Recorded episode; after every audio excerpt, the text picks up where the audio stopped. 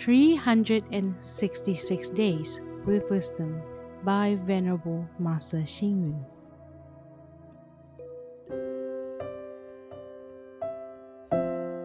January 23rd. A mind free from attachment is not hindered by vexation. A durable body is not hindered by the environment. Many success stories exist to define the virtue of self dependence. The renowned female writer Xing Linzi continued to write and had many publications regardless of her disability. Ototake Hirotada, the famous Japanese writer, was never worried about having no arms and legs. Both of them became passionately involved in social welfare activities despite their hardships.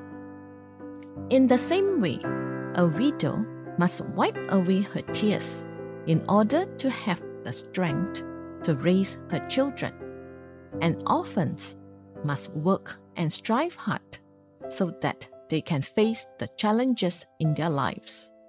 In nature, we see that a mother bird forbids her young to return to the nest once the baby birds know how to fly so that they can be independent. In Western culture, once the children reached the legal age, they must learn to live independently. In fact, self dependence is the key towards success in every aspect of life. External assistance is there to support us, but it is not there for us to depend on forever. No matter how good a teacher is, the students need to put their own effort in their studies in order to score well. As Benjamin Franklin said, God helps those who help themselves. Similarly, if we wished to receive assistance from others, we should first be kind to other people. It is true that no matter how supportive other people towards us are, we will fail to achieve success if we do not make an effort. It is worth pondering this question How long can other people assist us? This is reiterated by the following Chinese proverb One who helps oneself will then be helped by others. One who respects oneself will in time be respected by others. One day, a man saw Avalokitesvara Bodhisattva holding prayer beads and reciting something. The man was curious and asked, Avalokitesvara Bodhisattva, normally we lay people recite your name when we face problems. But whose name do you recite when you face problems? Avalokitesvara Bodhisattva replied compassionately, I recite my own name.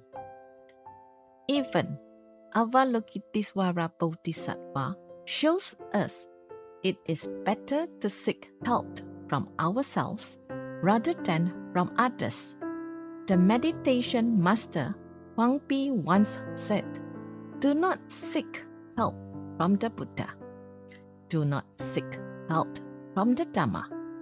And do not seek help from the Sangha, reflecting Buddha's words No one saves us but ourselves. No one can and no one may. We ourselves must walk the path. Eventually, we will taste the fruit of success only when we are willing to work by ourselves.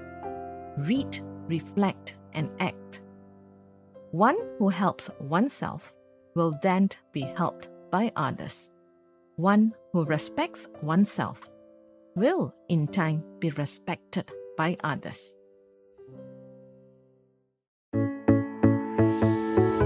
Please tune in, same time tomorrow as we meet on air.